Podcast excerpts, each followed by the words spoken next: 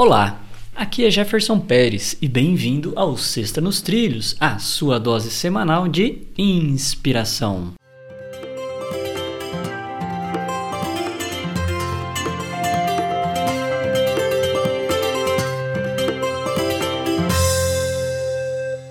E aí, Mr. Edward, tudo na paz, nos trilhos?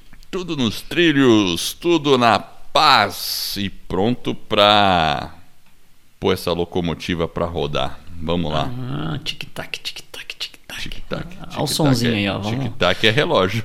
Tic-tac. Não, não, é um tic-tac no sentido de. É que a minha, minha locomotiva tá com, com um barulhinho diferente hoje. tá bom, então. Ó, a frase é de Victor Hugo. Ah, eu conheço o Hugão. Ah, você conheceu ele, né? Victor Hugo, muito bom, vamos lá. Ele coloca assim, ó. A esperança seria a maior das forças humanas se não existisse o desespero. Victor Hugo. Pois é, viu? Realmente, porque a gente, se a gente entra em desespero, a gente não consegue ter esperança. Esse é o ponto mesmo.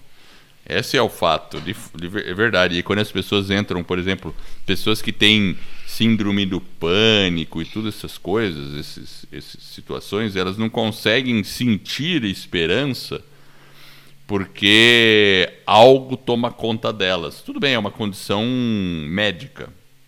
É, enfim, então não estou falando do desespero normal porque existe o desespero normal que não é a condição médica, mas existe a condição médica que é são sintomas aí, a pessoa precisa ser medicada, tudo mais.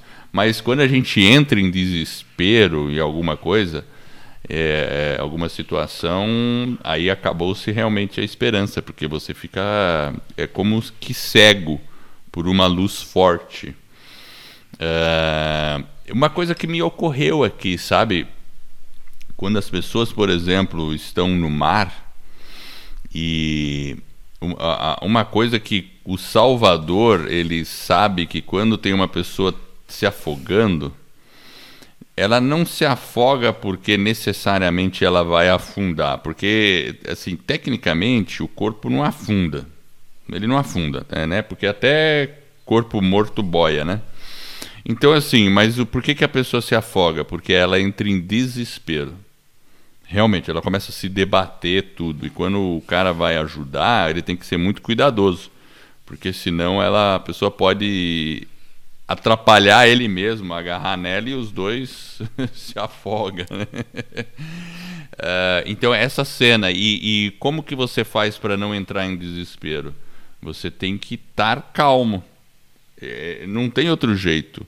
E a mesma coisa, uma pessoa que estiver calmo dentro da água, e é difícil, porque quem não sabe nadar não sabe que pode fazer isso, né? Mas ela poderia simplesmente boiar, encher o peito e ficar boiando, e ela naturalmente não vai, não vai afundar. Né? Por mais que ela, né, dá para fazer essa experiência, né? Mas enfim, mas, mas é uma analogia e a vida é assim. Às vezes a gente, por desconhecimento, por não ter aquela habilidade, no caso, eu estou fazendo analogia com a habilidade de nadar, mas pode ser qualquer outra coisa. E aí você entra em desespero e perde a esperança.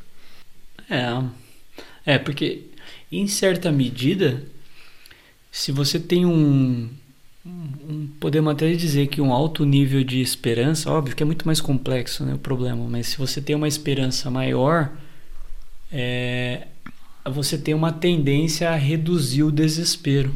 É. Então, quanto mais esperança nós temos, né? Esperança no sentido né, mais amplo da palavra.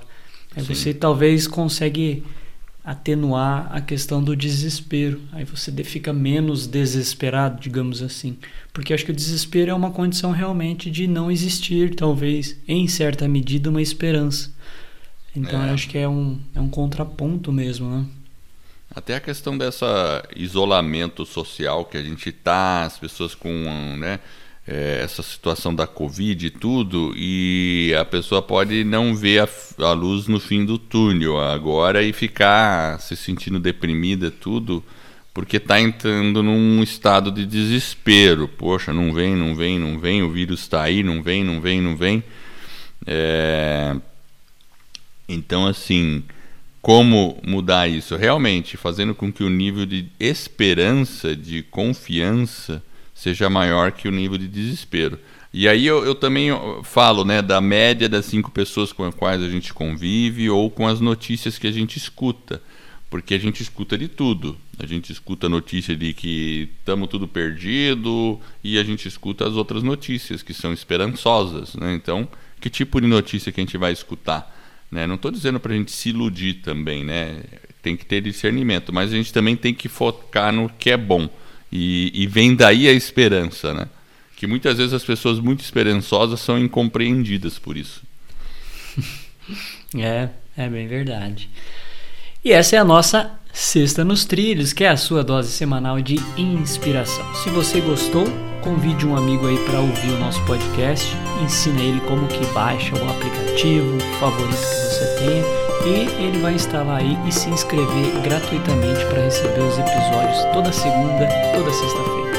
Né? E aí você vai estar tá contribuindo para que outras pessoas coloquem suas vidas nos trilhos. Para conhecer um pouco mais do nosso trabalho, acesse vidanostrilhos.com.br.